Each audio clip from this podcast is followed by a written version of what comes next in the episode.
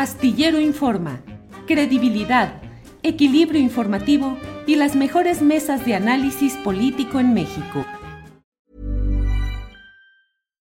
One size fits all seemed like a good idea for clothes. Nice dress. Uh, it's a it's a t-shirt. Until you tried it on. Same goes for your healthcare. That's why United Healthcare offers a variety of flexible, budget friendly coverage for medical, vision, dental, and more. So, whether you're between jobs, coming off a parent's plan, or even missed open enrollment, you can find the plan that fits you best. Find out more about United Healthcare coverage at uh1.com. That's uh1.com. Hey, it's Ryan Reynolds, and I'm here with Keith, co star of my upcoming film, If, only in theaters, May 17th. Do you want to tell people the big news? All right, I'll do it. Sign up now and you'll get unlimited for $15 a month in six months of Paramount Plus Essential Plan on us. Mintmobile.com slash switch. Upfront payment of $45 equivalent to $15 per month. Unlimited over 40 gigabytes per month. Face lower speeds. Videos at 480p. Active Mint customers by 531.24 get six months of Paramount Plus Essential Plan. Auto renews after six months. Offer ends May 31st, 2024. Separate Paramount Plus registration required. Terms and conditions apply if rated PG. Arturo Cano, buenas tardes. Muy buenas tardes, Julio, Alberto, Juan, ¿cómo están? Gracias a todas las personas que nos distinguen escuchándonos o mirándonos por aquí. Ese Juan Becerra Costa con una camiseta bien chida que le estoy viendo ahí, que dice ahí, déjame ver, alcanzo a leer a pesar de la enorme distancia, como dice la canción, tripulación astillero. Muy bien, Juan Becerra Costa, muchas gracias, buenas tardes. Muy buenas tardes, querido Julio, Arturo, Alberto. Un saludo a todos los que nos ven. ¿Les gusta la camiseta? Pues la pueden comprar en la tienda de Julio. Ya Eso. Aprovechando aquí. No, está bueno, está bueno el día de hoy, miércoles. Hoy está bueno ahí en el Senado, ¿no? Acaba sí, sí, de. Ahí Armenta de confirmar que, que, este, que recibió la solicitud de comisiones para retirar el, el dictamen. En fin, mucha carnita hoy, ¿no, Julio? Hoy hay mucha carnita, mucho tema de qué platicar. Alberto Nájar, buenas tardes.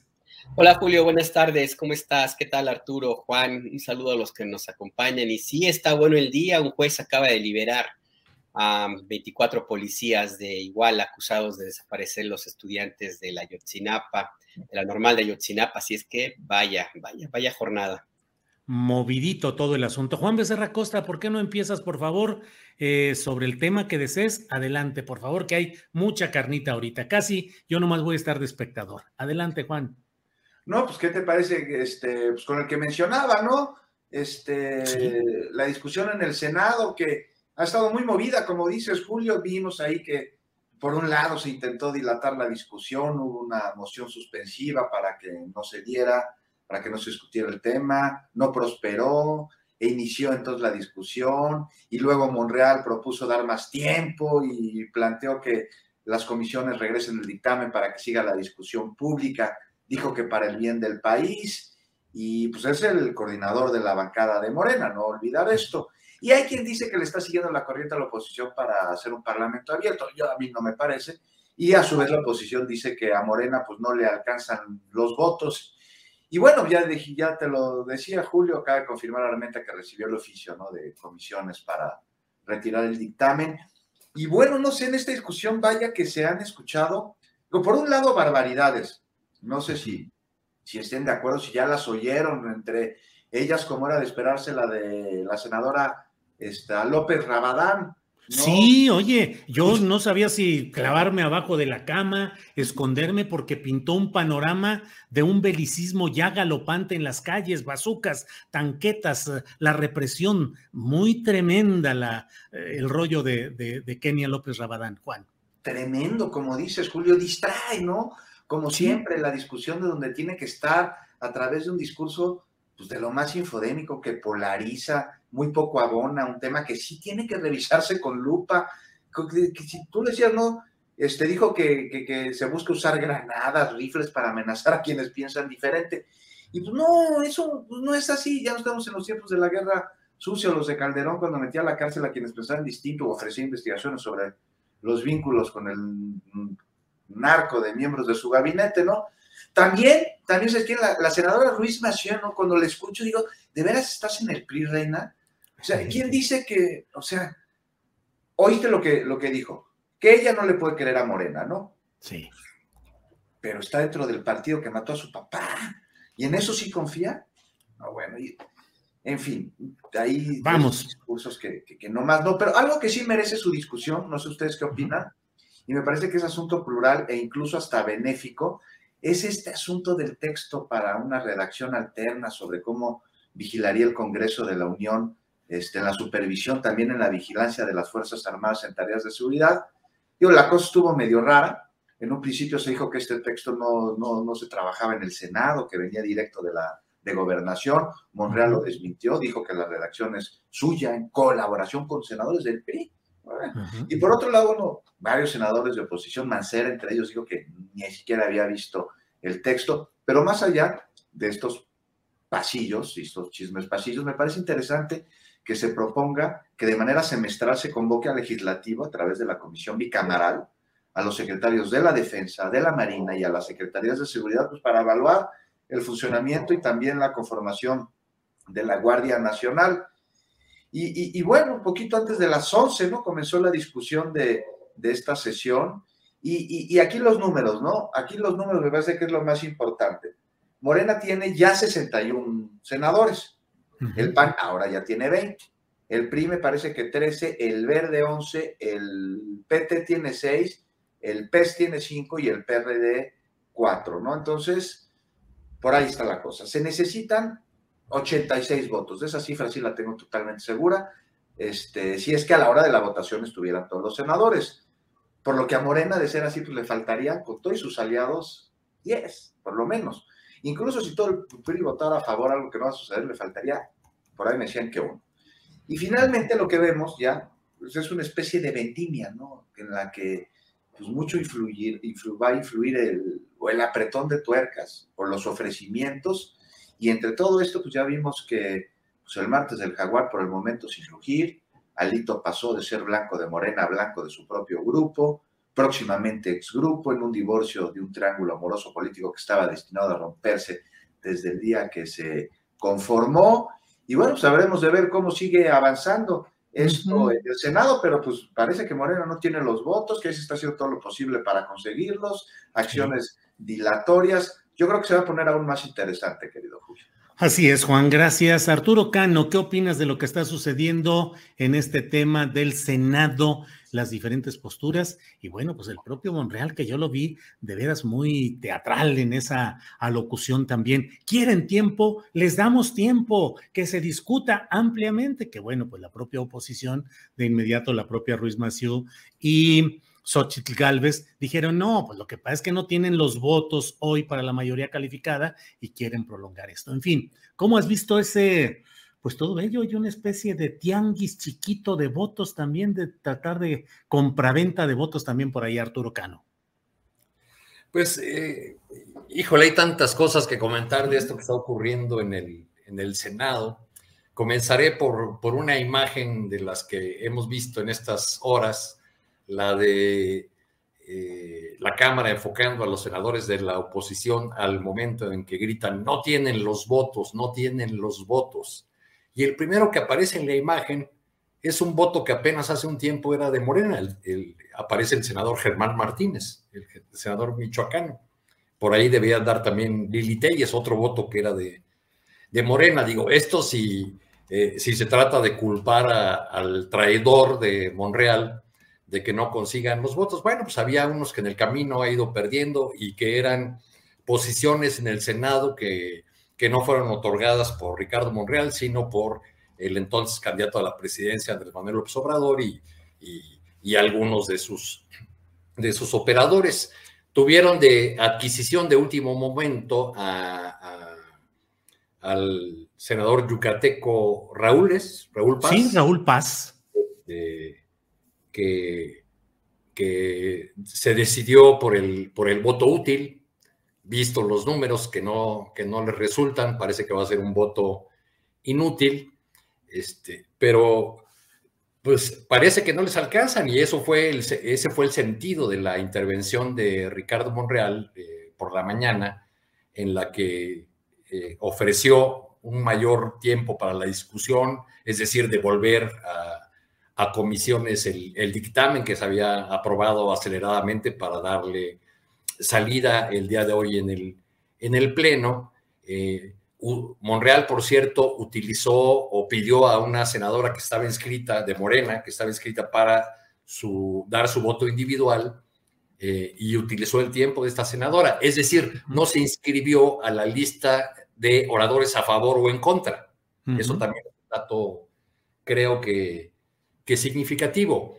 Y eh, con su intervención le, le, da la posibilidad a la oposición eh, de, rechazar, de salir a rechazar este, y, a gritar no tienen los votos, y a la senadora Ruiz Macié la oportunidad de subir a la tribuna. Y pues, ¿para qué nos pide más tiempo? ¿Para qué quiere eh, que discutamos más si ustedes han incumplido sistemáticamente los acuerdos y eh, eh, lo que hemos aprobado en este Senado en referencia a, la aprobación de esta reforma que ahora se quiere modificar de, de 2019. Pues parece ser que no va a haber una, eh, una votación favorable a esta, a esta propuesta, que ha dado lugar además a la intervención de múltiples actores, como ya reseñabas, eh, con, con, el caso del, del, ahora embajador en España, Quirino Ordaz, eh, pidiendo al senador Mario Zamora votar a favor, o del flamante gobernador del estado de Hidalgo, Julio Menchaca pidiendo a los senadores eh, de, su entidad, eh, destacadamente a Miguel Ángel Osorio Chong, que voten, voten a favor. Pues al, parecer, pues además del martes del jaguar, hizo falta un jueves del pulque y la barbacoa.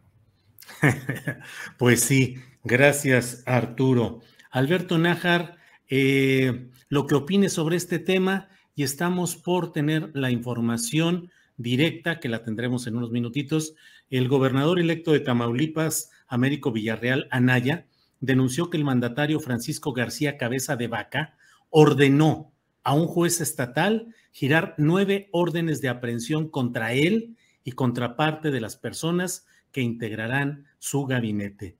Dijo que esto lo hizo el juez de control Miguel Moreno Castillo eh, y recibió las instrucciones para detener al alcalde de Victoria, Eduardo Gataz Báez, el político Carlos Cantú Rosas Villarreal, el dirigente del Partido Verde Manuel Muñoz Cano, entre otras personas. Ya tendremos en unos minutitos la información puntual. Alberto Nájar, sobre este asunto del Senado y sus discusiones y las posposiciones, si es que se dan, ¿qué opinas, Alberto? Pues mira, yo creo que ya se esperaba que fuera así de intenso este jaloneo desde muy bueno, desde ayer. Estaban ya en la dinámica de la pepena, esa tan tradicional costumbre de la política mexicana. Y bueno, lograron atraer al senador Paz del Partido Acción Nacional, que, que tú mencionabas, que participó en esa bacanal en Puerto Vallarta, según recuerdo. Sí, sí. Eh, no sé si tú mencionabas que él fue el que inventó ese grito de ánimo Montana. No, no, no, eh, parece que fue otra persona, eh, pero ese era el grito distintivo de esa reunión, el ánimo Montana, Alberto pues ánimo es de lo que le va a faltar también a este senador, porque pues a cómo van las cosas, parece que no le va a servir de mucho el haberse pasado a las filas de, Morena, al menos no por ahora. Yo, yo ¿Cómo, ¿Cómo, no, Alberto? ¿Tú crees que se pasa por este voto? Se pasa porque las encuestas ahora dicen que Morena va a ganar la gubernatura de Yucatán. Y es lo que él quiere. Habrá que, habrá que preguntar o habría que saber si Mario Delgado le preguntó a la militancia de Morena en Yucatán este, eh, si quería darle esta cálida recepción al senador Paz, eh, quien fuera pareja sentimental e incluso padre de una hija, un hijo de, de la eh, dirigente del PAN, Cecilia Patrón. Sí, así es. es, parte de, de, una familia panista de abolengo en, en, Yucatán. Perdón. Que el episodio de Vallarta provocó ese divorcio e impidió que Raúl Paz fuera candidato a presidente municipal de Mérida por el escándalo que se hizo. Pero en fin, Alberto, por favor. No, yo me refería al día de hoy nada más. No, el futuro político, por supuesto, que por, por algo se pasó para allá. Si, si no es nada más una situación de, de, su mero interés por el futuro de México, como él argumenta. Yo creo que ahí el, el tema todavía falta un rato por ver. Eh, yo creo que todavía falta que saquen el cochinito por parte del, grupo parlamentario de Morena y empiecen la, tarea de convencimiento. Veía yo un tuit de Roberto Madrazo eh, hace en la mañana que mencionaba más o menos por dónde podría irse, creo yo, esta, la, de quiénes serían los objetivos, los senadores objetivos de la pepena de Morena. Él menciona en su tweet, dice, senadores del PRI, Manuel Añorbe, Mario Zamora, Verónica Martínez y Carlos Aceves no traicionen a sus electores. Dice eh, Roberto Madrazo, aquí uno de los personajes que, cuyo adjetivo traidor lo ha acompañado desde hace décadas. Pero en fin, yo creo que esto todavía está por verse.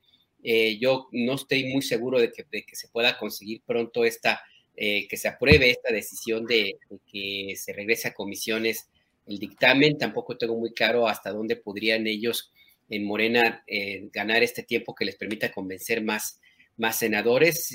Yo creo que esto está todavía muy en pañales, la sesión va para largo. Al final del día siempre queda la posibilidad de que haya alguna especie de decreto de parte del presidente de la República. Así es que por la Guardia Nacional hasta 2028, sí o sí, eso sí va a ser, eso va a ser un, así, casi un, hecho, no de la forma como hubiera querido Morena, pero bueno, atajos legales siempre, siempre hay y habría que ver eh, los argumentos de los senadores, sobre todo de la, de la oposición, a ver hasta dónde llegan sus, sus desfiguros, como el caso de la senadora Kenia López Rabadán, que, híjole, pues ya mejor que se defina ella sola, ¿no? Alberto, gracias. Eh, Juan Becerra Costa, todo esto que estamos viendo y viviendo hoy tiene trascendencia en sí, desde luego, por la Guardia Nacional y el futuro de la seguridad pública en nuestro país, pero tiene además todas las demás eh, daños o beneficios colaterales, que son pues los pleitos internos entre la gente de los partidos que forman la coalición Va por México, eh, la sociedad civil que ayer estuvo en el Senado con eh, Álvarez y Casa, y ahí estuvo a un lado como, como el coach, como el impulsor, como el manager del equipo, estuvo Claudio X González, a nombre también de la sociedad civil, en fin, ¿qué otros cambios, qué reacomodos crees que puedan darse a partir de lo que suceda hoy en el Senado o cuando se dé la resolución final? Otro tema, los dos PRIs, el de Alito y el de Osorio Chong. ¿Qué opinas, Juan? pues qué cambios se darán, los que sean necesarios y convenientes al mismo tiempo. Se tiene que dar esta conjunción y pues me da entre risa y pena, Julio, ver cómo está girando esta rueda de la fortuna y con ella los discursos, también los valores, los principios, pero todo en dirección al beneficio personal, justificando el colectivo, ¿no?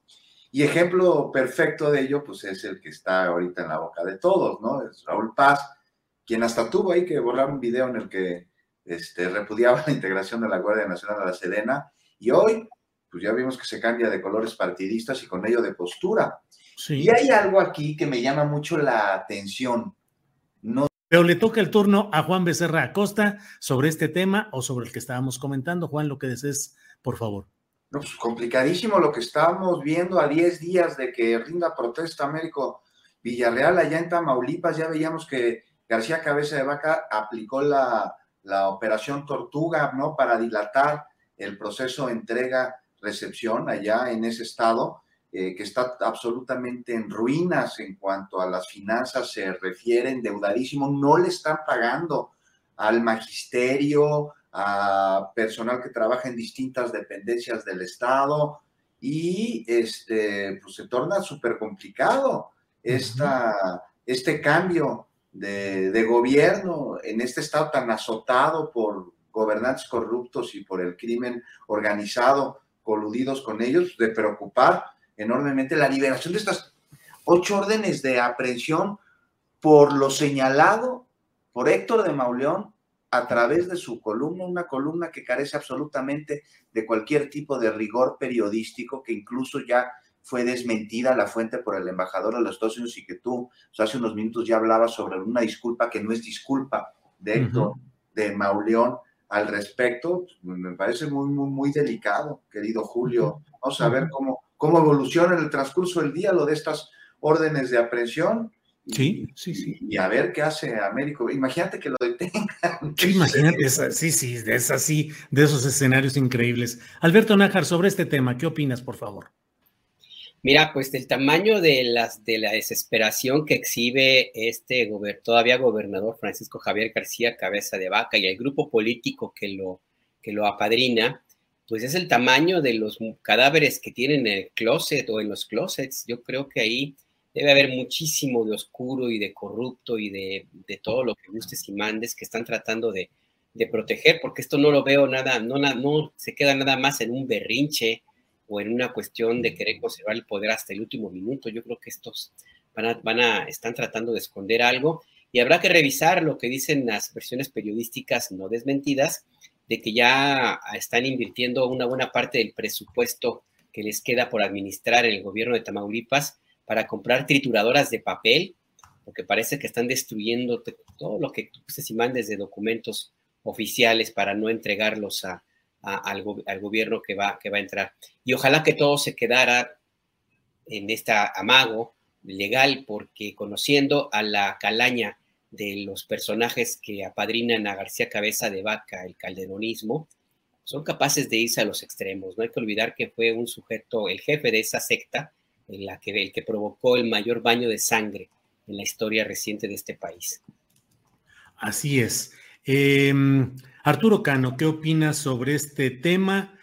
Recordemos que en su momento en Tamaulipas fue ejecutado el candidato del PRI a gobernador Rodolfo Torre Cantú, eh, que era el virtual ganador a una semana o diez días también de, de, las elecciones de Tamaulipas a las que estaba encaminado a ganar por los métodos tradicionales del PRI, es decir, había todo el dinero y todo el respaldo para que él fuera el siguiente gobernador, Rodolfo Torre Cantú, y yendo de la casa de su padre rumbo al aeropuerto de Ciudad Victoria, le salió un comando que en un minuto o menos de un minuto eh, lo sacaron, los arrodillaron y los ejecutaron a él y a otras personas que iban con él a bordo de una camioneta. Entró luego al relevo su hermano Egidio, creo que era el nombre, Egidio Torre Cantú, que vivió atemorizado todo el tiempo en Palacio de Gobierno con su eh, chaleco antibalas y figura meramente decorativa, dejando que gobernara quienes gobiernan, ya han seguido gobernando en Tamaulipas, que son esos factores oscuros que bien sabemos. Arturo, ¿qué opinas pues, de lo que nos ha contado? en el punto al, recordar el asesinato de este candidato a gobernador, que ya era seguro gobernador. Pues sí. Dado los, los usos y costumbres de, de aquel momento, eh, porque eh, a lo que nos lleva es a, a, quién manda realmente en esa entidad desde hace tanto tiempo. Y, y, también a otra pregunta, eh, desde que comenzó este, esta confrontación del gobierno federal con el señor Cabeza de Vaca, ¿ha habido gobernador en, Tamaulipas?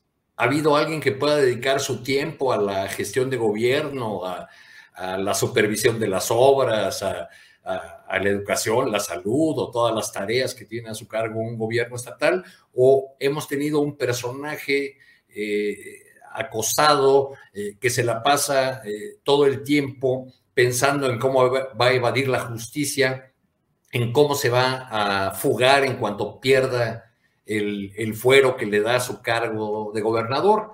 Y asistimos también, por desgracia, pues otra vez a, un ejemplo burdo, grosero, eh, miserable del uso político de la, de la justicia y eh, que lleva el debate público a un tema de, creencias, de si alguien le crea Cabeza de Vaca o le crea a, Villarreal, eh, y una guerra de lodo que por desgracia se puede traducir también ya en expresiones de, violencia o, en expresiones tan crudas como esto de llegar a eh, detener a un eh, gobernador electo sin que por otro lado, y aquí también hace falta notar la, la responsabilidad de la autoridad electoral del tribunal, que no ha dado su, resolución definitiva sobre el caso de la, de la elección de Tamaulipas. Entonces, pues creo que preocupante por donde se le vea, porque lo veo como un foco rojo y como un anticipo de lo que la polarización en la que llevamos ya un buen rato puede eh, profundizarse en la medida que nos acerquemos a el cambio político de 2024. Bien, gracias. Eh, supongo, Juan, que tú que eres experto en estos asuntos de televisión y medios electrónicos, que lo peor que puede hacer uno es decir, oigan, en otro canal hay una información interesante, pero ahorita hay algún intercambio de palabras entre el senador Germán Martínez Cázares del Grupo Plural, que llegó a nombre de Morena, eh, haciendo pues señalamientos a Ricardo Monreal, que está en uso de la palabra. Entonces, bueno, este, pues aquí la verdad es que lo que queremos es que esté informada toda la gente. Ahí está este momento, que es un momento muy peculiar, Juan Becerra Costa, que es lo que estamos viendo y viviendo, de cómo de pronto llegan personajes como Germán Martínez Cázares, que fue del primerísimo círculo de eh, Felipe Calderón burlón, hiriente con eh, quienes denunciaban, denunciábamos en aquel tiempo el fraude electoral cometido por Calderón Hinojosa y que luego fue invitado primero a ser fiscal general de la República, no aceptó, sino ahí estaría todavía en todos los nueve años que, que corresponden a ese cargo, ahí estaría todavía, y aceptó ser senador y luego, luego fue director del Seguro Social, luego renunció a, Morena y ahora está en el Grupo Plural.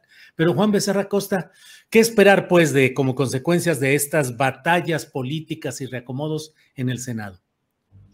Pues justo lo que estábamos hablando antes de este tan puntual reporte desde Tamaulipas, querido Julio, iba a poner un ejemplo de, del cambio de colores partidistas, de postura, que me llama mucho la atención. Está este clarísimo que mencionas, el de Germán Martínez o el de, o de Lili Telles, ¿no? que llegó al Senado por el voto masivo por Morena, se cambió de partido y a partir de ahí ha sido, pues por un lado llamada traidora, ¿no? Por quienes somos afines a la 4 este, T. Y es una de las principales acusaciones que se le han hecho, ¿no? Transfuga también. ¿Y que hizo la oposición? Cuando se movió al PAN y Telles, pues la defendió este, y defendió su derecho, el que tiene, a cambiar de partido, y entonces acusó de intolerantes a los de Morena, ¿no? Ahí está, claro. Y está bien.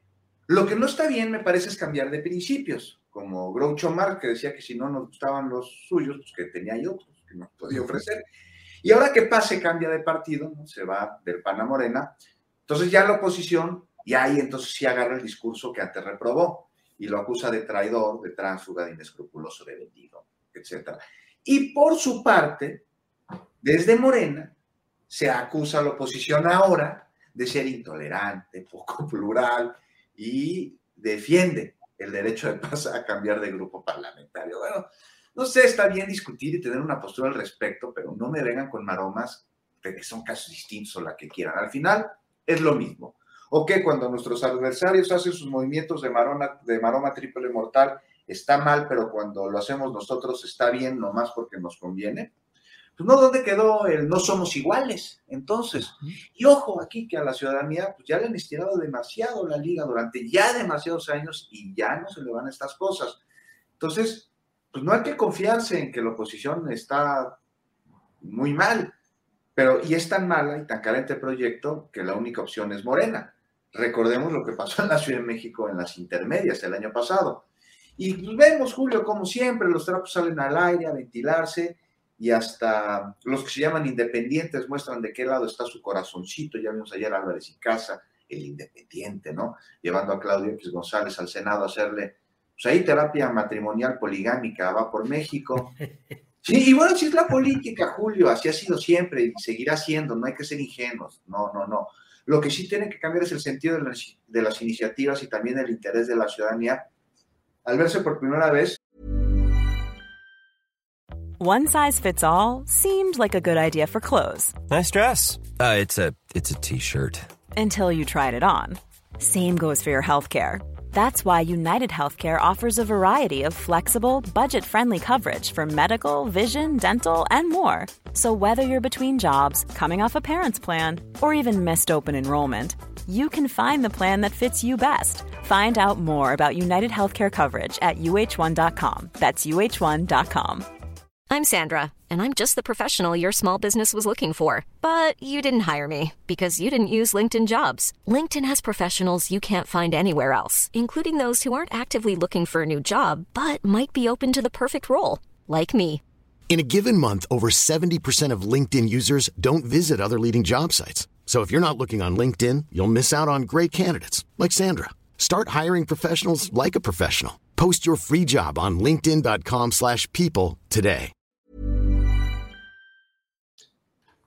Ahora en el interés de sus gobernantes, porque no sé si ustedes recuerdan antes de este gobierno que se hablara por parte de la ciudadanía, ¿no? Del ciudadano del pie con tanto interés de lo que sucedía, por ejemplo, ahora en el legislativo, pues, ¿no? O sea, la gente, los especialistas, este, y las gentes que los eh, afectaba, involucraba directamente, pero la ciudadanía de a pie, pues no. Y somos una ciudadanía mucho más despierta que ya no vamos a estar tragando. Sí, el transfugir, te digo, es parte de la política, pero el cambio de discurso y de principios, así nomás porque nos conviene, ojo con eso.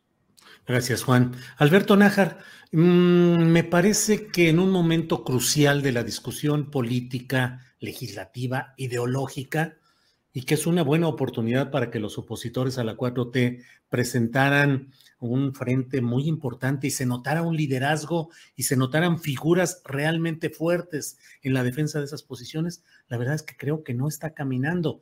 ¿Qué esperar? ¿Qué crees que pueda suceder luego de esta batalla legislativa senatorial?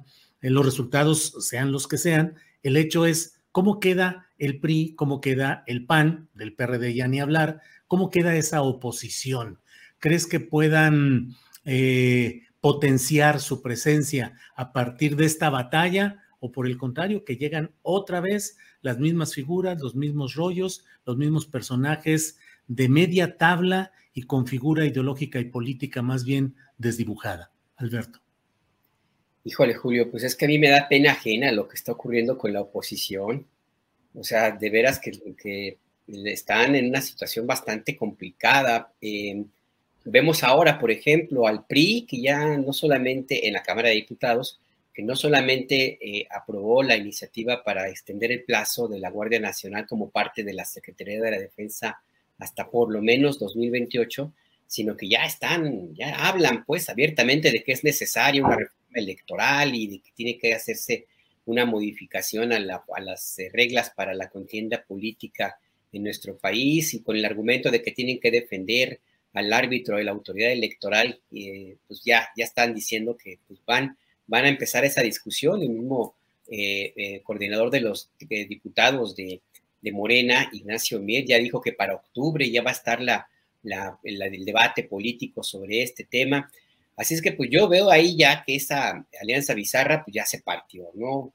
Veo forma de que Miguel Ángel Osorio Chong pueda ser el factor que regrese al PRI, a, esa, a ese grupo tan extraño, sobre todo si tomamos en cuenta que el mismo Miguel Ángel Osorio Chong dijo hace algunos meses, y reconoció básicamente que muchos priistas pues, ya están en Morena, que ha habido una desbandada enorme de cuadros de ese partido político para sumarse al barco que, pues, que parece enfilarse para ganar la elección de 2024 y no veo por parte del Partido Acción Nacional alguna figura que pudiera ayudar a, concitar eh, alguna alianza que sea más sólida de lo que hasta ahora tienen. Ya hablaron inclusive de acercarse a Movimiento Ciudadano con Dante Delgado Ranauro, quien de inmediato sacó la calculadora, la caja registradora y empezó a hacer sus cuentas para, para, decirles ya cómo va a ser, ¿no? Em, y tenemos ahí al mismo tiempo, pues, que el único candidato que más o menos ahí está moviéndose y artificialmente, pues es un junior de la política, ¿no? Luis Donaldo Colosio Riojas, que, que no ha hecho otra cosa más que llevar el apellido de su padre, del malogrado candidato Luis Donaldo Colosio Murrieta. Entonces no veo yo ahí a la oposición que tenga tiempo para poder orquestar algo más allá de su propuesta, que es lo único que los ha mantenido unidos y que les da una cierta expectativa y respaldo de, sectores muy retrógrados del país, que es la promoción de la violencia política, la violencia también a, secas y el odio, que es lo único que han hecho, promover la, la oposición. Y bueno, si tienes ahí ejemplos como, como en la, esta senadora Lili Telles a la que insisten en candidatearla, pues no, no, no veo para dónde, para dónde vaya a hacerse. Lo cierto es que si se, en algún momento el grupo Monterrey eh, de los empresarios de, aquella eh, ciudad capital de Nuevo León, van a tener que hacer un balance, un corte de caja, una auditoría y ver si lo que han invertido en este, en, este grupo de partidos políticos les ha sido redituable o salieron con pérdidas. Esa, esa inversión no la pueden deducir de impuestos. ¿eh? Así es que pues a lo mejor ahí van a salir hasta regañados por los patrones. Qué bueno que haces esa observación fiscal y de impuestos y todo para que no se emocionen. Arturo Cano, ¿cómo ves las, recomposiciones posibles a partir de la batalla del Senado por la Guardia Nacional? ¿Qué puede suceder con los dos PRIs, Osorio Chong, Alito, con Acción Nacional, que pues ahí sigue adelante, eh, esperando eh, a ver si se hace la alianza o no, si se mantiene en los estados de Coahuila y del Estado de México, en fin, ¿cómo ves esa perspectiva o escenarios de eventuales recomposiciones partidistas, Arturo Cano? Pues eh, creo que la, oposición debería tener claro, aunque no, no ha mostrado el talento para, para tener clara ninguna cosa, eh, que una derrota de, la iniciativa eh, apoyada, prestada por el PRI, pero en realidad apoyada por el presidente López Obrador, no es necesariamente una victoria opositora. Si, si esto no, no pasa, eh, digamos, no, no lleva necesariamente agua al molino de, la, de aquello que nos han tratado de vender desde hace un buen rato como la única posibilidad de vencer a Morena en las urnas, que es la unidad de la, de la oposición. Eso no va más. Y por eso de pronto vemos a las eh, figuras eh, del, viejo régimen, ahora en la personificadas por sus, por sus hijos o ellos, o ellos mismos. Eh, pensaba en, esas figuras hace rato que mencionaba nuestro colega de Tamaulipas, al, el nombre del dirigente del Partido Verde allá, ¿no? Manuel Muñoz Cano, hijo de Manuel Muñoz Rocha, el diputado que desapareció tras el asesinato de José Francisco Ruiz Macié y del que nunca se volvió a saber. Y lo pensaba también ahora que eh, miraba un mensaje en las redes sociales de quien aspira a ser candidato a la presidencia de esta alianza opositora, Enrique de la Madrid, que, como, que como solución mágica a, este diferendo del tema de la Guardia Nacional está proponiendo que se nombre al secretario de Seguridad Ciudadana en la Ciudad de México, Omar García Harfuch, como titular de la Guardia Nacional. Mm, este, digamos, eh, ese es como un poco el, tamaño de la, de la oposición y el extravío, ¿no? Eh, ¿qué, estamos viendo con este, eh, en, este, en, este, lance del Senado? Primero, una derrota del PRI de Alito, no de todo el PRI. Segundo, creo que se perfila también pues, la imposibilidad de una reforma electoral, eh, porque no va a pasar, así como no pasa esto, y ya envalentonada la oposición en el Senado, pues se ve muy difícil que se logre eh, una, una reforma electoral. Pero al mismo tiempo, o oh paradoja, en este momento de, su victoria o una de sus primeras victorias en todo lo que va del, del sexenio, pues la, oposición, no en el discurso, no en la tribuna, sino en corto, cuando, cuando hablan este, con, periodistas o entre ellos, pues lo que se ve más bien es resignación, en el sentido de que el 24 lo dan por perdido. Eh, y cuando eh, eh, se muestran necesitados de una figura que no representa a nadie, más que al dinero de su familia, que es Claudio X González, para tratar de obtener una legitimidad en el Senado y en un debate tan importante para, para la nación. Y cuando llevan a este personaje a, la Cámara de Senadores eh, y lo presentan como el dueño de la señora sociedad civil, pues eso exhibe eh, no fortaleza, sino la debilidad y la pequeñez de una oposición que no está a la altura de, del reto o de los retos que tenemos por delante en el país. Gracias, Arturo Cano. Juan Becerra Costa, ¿qué sucede con el PRI? ¿Crees que Miguel Ángel Osorio Chong, ex gobernador de Hidalgo, ex secretario de Gobernación con Peña Nieto, el, el personaje que disputó hasta el final la candidatura de contra José Antonio Mid, la candidatura presidencial 2018, se convertirá en un personaje de que, sostenga la alianza con el PAN y lo que queda del PRD, eh, tendrá expedientes oscuros que lo hagan bajarle un poquito a su protagonismo. ¿Cómo ves esos escenarios, Juan Becerra Costa? Lo de expedientes oscuros no lo sé, Julio. Eh, si existan como tal los expedientes o si puedan estar en manos de quien los pudiese hacer públicos. Pero de entrada, haber formado parte del gabinete de Enrique Peña Nieto a ese nivel, pues me parece que sería complicado que estuviese con las manos eh, limpias, ¿no? Porque la corrupción en este que fue el sexenio de Hidalgo es algo en un país muy corrupto, de gobiernos muy corruptos, sin precedentes. ¿Qué va a pasar con el Partido Revolucionario Institucional? No, tampoco lo sé. Te decía la semana pasada que la, debilidad del PRI radica en Alito y la fortaleza de Alito radica en la debilidad del PRI. Y este, vamos a ver de qué lado se acomoda el pragmatismo en el tricolor, este, en un tricolor dividido que no se crea ni se destruye, que solo se transforma.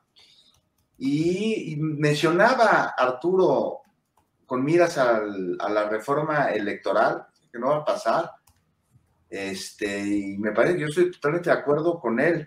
Habremos de ver primero cómo queda el PRI después de su travesura primorosa que acaba de tener de entrada.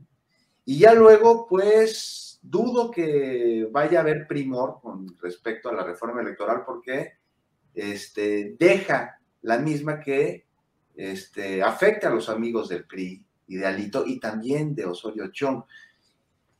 Y bueno, si bien en política no hay amigos, les afecta entonces a ellos mismos, a sus intereses particulares. O sea, ya parece que votarían a favor de una reforma que intente quitarle lo parcial a un árbitro que tendría que ser imparcial y que, al no serlo, los ha beneficiado históricamente.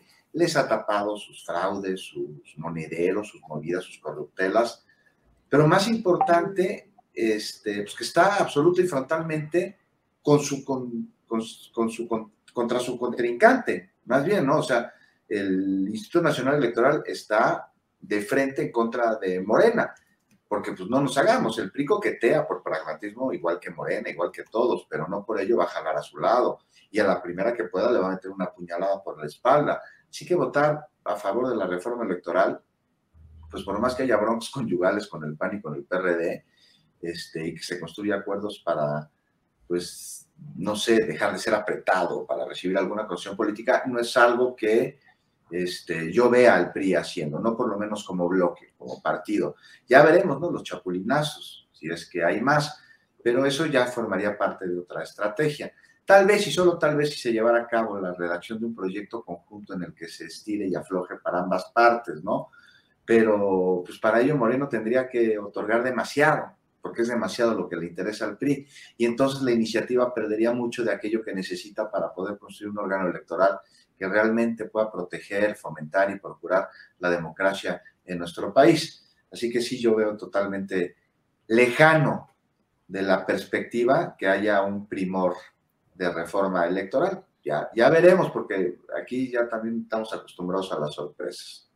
Así es, así están las cosas. Bueno, la central de noticias MX que eh, dirige nuestro compañero Héctor Raúl González informó que a las 10.26 de esta mañana eh, se avisó y se conoció, se avisó primero y luego hubo la explosión de bombas, eh, de bombas, aún no tenemos los datos exactos de cuál es la dimensión de lo que ahí habrá sucedido, pero bombas que a las 10.26, amenaza de bomba y explosión en las instalaciones del campus Chamilpa de la Universidad Autónoma del Estado de Morelos. Luego de esa explosión de bombas caseras en los baños de las facultades de Biología y Artes en esta Universidad Autónoma del Estado de Morelos, todos los estudiantes fueron evacuados de las instalaciones. Eh, terminando esta mesa, vamos a tener la información, actualización de lo de Tamaulipas con Marta Olivia López, nuestra compañera periodista desde Ciudad Victoria, acerca de estas órdenes de aprehensión contra el gobernador electo Américo Villarreal y tendremos también la información relacionada con esta explosión de bombas caseras en instalaciones de la Universidad Autónoma del Estado de Morelos. Bueno, Alberto Nájar, em, pues estamos aquí en en indagar qué es lo que puede suceder en esta recomposición partidista. ¿Qué opinas? Mira, em, yo creo que el PRI va de nuevo a sobrevivir. O sea, es el campeón de la, de la evolución de las especies y pues va a seguir adelante. No sé si como en la misma estructura ni la forma como, como llegó a ser, pero va a estar ahí vivito y coleando. El PAN el PAN como tal, como el organismo político que nació como una alternativa para millones de personas hace ya varias décadas, ese ya se murió hace mucho tiempo, está ahorita cooptado, pues, pues ya ni siquiera por los llamados bárbaros del norte, está cooptado por empresarios, por gente vinculada al narcotráfico, al cartel eh, inmobiliario, en fin, ese partido sí tiene una, la, mala, la mala fortuna de haberse dejado comer por su propia ambición y pues modo ahí está. El ganador, creo yo, es Movimiento Ciudadano, que con Dante Delgado a la cabeza, pues ha sabido sortear, sobrevivir bastante bien a, estas, a estas eh, huracanes y ha sabido vender carísimo su amor en el momento adecuado, con la promoción muy desvergonzada de candidatos, aprendió de todos, las mañas del PRI, donde militó Dante Delgado, las mañas de, y la corrupción del Partido Acción Nacional, del que fue aliado, y por supuesto del ejemplo eh, pro empresarial y pro intereses sin escrúpulos del Partido Verde Ecologista, eh, que también creo yo va a seguir como una rémora ahí atado al movimiento de regeneración nacional. A mí lo que me llama la atención es que estamos ante, creo yo, ante el inicio de una eh, nueva clase política, no necesariamente nueva, me refiero a que tenga un origen eh, de hace poquito tiempo, sino que se, se, viste con otra camiseta y que de una u otra forma pues empieza la construcción de un modelo eh, político y educativo, ojo, educativo de, de país, también muy cercano a lo, que el proyecto de la 4T, cualquiera que sea la definición que le quieran dar, pues empieza a, a perfilar. Y yo creo que el momento decisivo, pues va, no va a ser el 23 en el Estado de México ni Coahuila, yo creo que va a ser el, el 2024. Habrá que ver cómo se van a poner los, los trancazos allá dentro de, de, Morena. Por lo pronto veo ya dos posiciones allí muy claras que siempre han estado allí. Ya Dan Augusto parece que empieza a replegarse en favor de Claudia Sheinbaum. Y bueno, Marcelo Ebrard, que está también ahí haciendo todos sus esfuerzos y que en algún momento tendrá que tomar la determinación de si sacude o no el respaldo que empiezan a darle no solamente Ricardo Monreal, sino también muchos de los medios opositores que, ojo, no hay que perderlo de vista, lo tratan bastante bien, ¿eh? A, a Ebrar no lo tocan ni con el pétalo de una calumnia. Yo creo que están a la espera de que, de que si es el candidato, creen que con él se van a poder, a poder entender, entender. Pero bueno, todo eso que te cuento es como una especie de fotografía como lo veo ahorita, Julio, porque la verdad, como bien dice Juan, pues estamos acostumbrados a las sorpresas, así es que pues al ratito algo, algo nos resulta, a lo mejor Lili Telles se convierte en alguien menos vociferante, no sé, igual la postura como candidata en esa desesperación, en esa idea de que, si es Claudia necesitaría una mujer para hacerle contrapeso, ella misma ya se asumió como ese papel, la Juana de Arco de la oposición, en fin. Alberto, gracias. Arturo Cano, eh, independientemente del curso que llevamos con estos temas, déjame decirte que vi un tuit tuyo en el que pusiste de experto en geopolítica a consejero de imagen en una sola lección. Y está la fotografía famosa ya de la selfie que se tomó eh, Marcelo Ebrard con su esposa en los funerales de la reina eh, de Reino Unido. Eh, ¿Qué nos dices además de lo que ya pusiste en ese tuit, Arturo Cano? Bueno, que este tema de la muerte de la, de la reina de Inglaterra dio eh, lugar a muchos equívocos eh, y a muchas cosas chuscas en, en, el, en, el, país, desde el llanto de la hija de la descendiente del dictador Anastasio Somoza, la señora sí. de baile, hasta esta, esta foto de mal gusto del, del canciller Ebrard eh, o un tuit de la jefa de gobierno en el que eh, Claudia Sheinbaum, en el que valoraba a, a, la reina como una gran figura que trascendió de un siglo a otro y, eso, y que luego, y que luego fue, fue borrado. ¿no?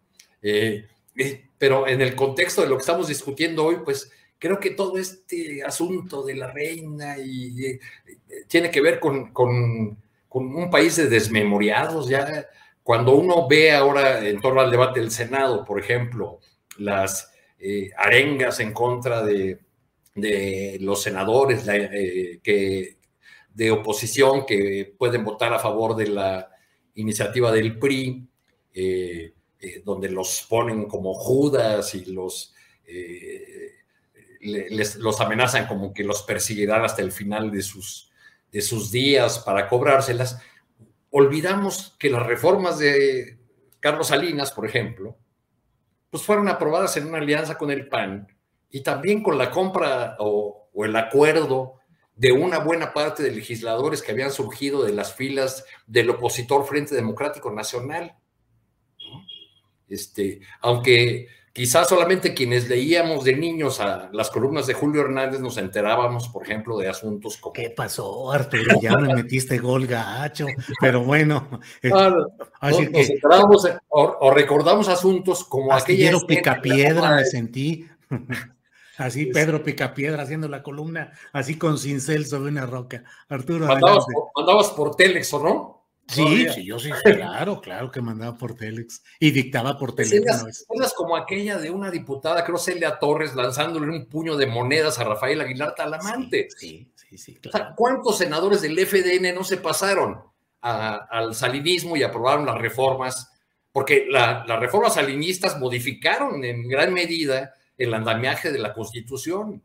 ¿Y a poco eh, Peña Nieto no hizo también pactos, alianzas, rejuegos para lograr la aprobación de sus alianzas? Incluso eh, logró que eh, figuras de la oposición aprobaran con discursos, no solamente con su voto, con discursos a favor, algunas de sus propuestas centrales. ¿O que ya nos olvidamos de Mario Delgado en la tribuna del Senado hablando bien de la reforma educativa de Enrique Peña Nieto, que ahora llama sin ningún disimulo y sin ningún problema, porque piensa que todos somos desmemoriados, la mal llamada reforma educativa.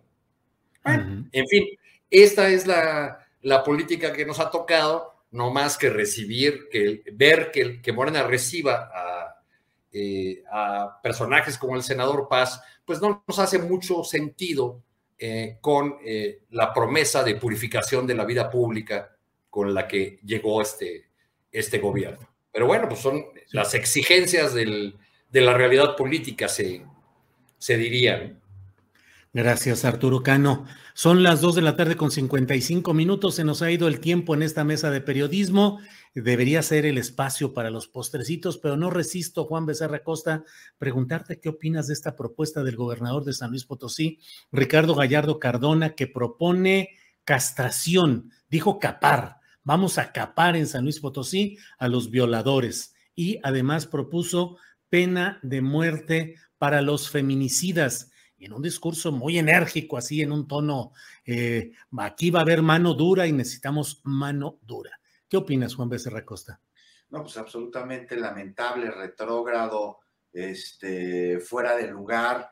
Eh, ¿Quién lo impulsa? ¿Cómo llega? ¿Cómo se le ocurre en pleno siglo XXI, eh, en una nación que construye un Estado de Derecho, proponer una barbaridad semejante que nos remite al siglo XIX, al siglo XVIII? Este, no, me parece ridículo, este, ridículo en vez de estar discutiendo temas de derechos humanos, temas progresistas, este, temas que garanticen derechos a la totalidad de la ciudadanía, hazme el favor, castrar a, a, quien esté señalado de cometer este delito, penas de muerte. Pues es como los, los los este, del verde ecologista que se reúnen en la Plaza de Toros, ¿no? Nada más que aún más bárbaro, aún más salvaje. Este, no, pues que alguien lo ponga en, en su lugar. Me parece que por lo pronto la opinión pública lo está haciendo y este, pues perdió el piso completamente y sacó pues un cobre paleolítico con estas declaraciones, querido Julio. Pues fuera el lugar totalmente, o sea, ni en Estados Unidos, así te la pongo, que, ya viste que este, eliminan el derecho de la mujer a decidir sobre su propio cuerpo, ni allá se atreven a hablar de, castración, a pesar de que en varios estados sí hay pena de muerte. Gracias, Juan Becerra Costa. Eh, Alberto Nájar, eh, por favor, eh, queda el espacio para un postrecito. Vas a hacer la envidia de los compañeros porque solo va a haber postrecito para ti. Lo que tú nos digas ya en esta parte final, Alberto, por favor. Mira, pues nada, rapidísimo, pues todo parece indicar, según está la sesión en el Senado de la República, que Ricardo Monreal, como todos los gatos, cayó boca arriba, digo, perdón, cayó de patas, pues cayó bastante bien. Eh, bueno, hasta los panistas le echaron flores, o sea, ya me parece que esto ya es como el alucine, ¿no? Pero bueno, pues por lo pronto parece ser que esta iniciativa no se va a votar, se va a ir a la discusión. El Monreal insiste en que, en que él es el adalid del debate y el tiempo y que se le pueden hacer las modificaciones que sean necesarias. Yo no sé si eso realmente le gane votos con quien tendría que ganarle un buen respaldo, que es el presidente de la República, pero bueno, pues por lo menos ya salió como, digamos, con un buen, buen cartel, aplaudido hasta por los, los eh, críticos del Partido Acción Nacional. Tampoco estoy muy seguro que sea para destacar que personajes como este, Lili Telles este, te, esté a ti eh, apoyando, pero bueno, vimos hoy mismo la resurrección de este personaje que, pues por lo que veo, va a seguir dando mucha lata. Hasta hace unos días parecía que estaba a punto de, estar en el hoyo político y míralo, ahí anda de cara al sol. Pues sí, habrá que ver en Palacio Nacional si hubo aplauso o no, que finalmente en la carrera política de Ricardo Monreal, pues también habrá que ver si esos aplausos recibidos hoy en el Senado son parte de una estrategia ah, que así se camina y así la ejecutó Ricardo, o le va a merecer eh, malquerencias mayores. A ver si, no, lo, veremos, lo veremos en el tono de la mañanera. Sí, sí, sí. Afortunadamente tenemos ahí de inmediato. Perdón, a veces no pasa de los aplausos a una buena aplaudida que deben dar ahí. Así es. Bueno, pues eh, eh, Juan Becerra Costa, muchas gracias por esta ocasión en este miércoles 21. Gracias y buenas tardes. Muchas gracias, Julio. Abrazo a ti, Arturo, Alberto, Adriana y a todos los que nos hicieron el favor de acompañarnos esta tarde. Y nos vemos en ocho días. Sí, señor, y reitero, qué bien te queda esa camiseta, ¿eh? de verdad. Este, además, mucha gente estuvo diciendo qué bien se ve esa camiseta ahí que luce Juan Becerra Costa. Gracias. Alberto Nájar, gracias y buenas tardes. Buenas tardes, Julio, Arturo, Juan. Un abrazo a todos los que nos acompañaron y compren su bolillo porque estamos en septiembre. Sí, sí así es. Arturo Cano, gracias y buenas tardes. Abrazo para todos. Gracias. Bien. Hi, this is Craig Robinson from Ways to Win, and support for this podcast comes from Invesco QQQ. Invesco QQQ is proud to sponsor this episode and even prouder to provide access to innovation for the last 25 years. Basketball has had innovations over the years too. We're seeing the game played in new ways every day. Learn more at Invesco.com slash QQQ. Let's rethink possibility. Invesco Distributors, Inc. Even when we're on a budget, we still deserve nice things.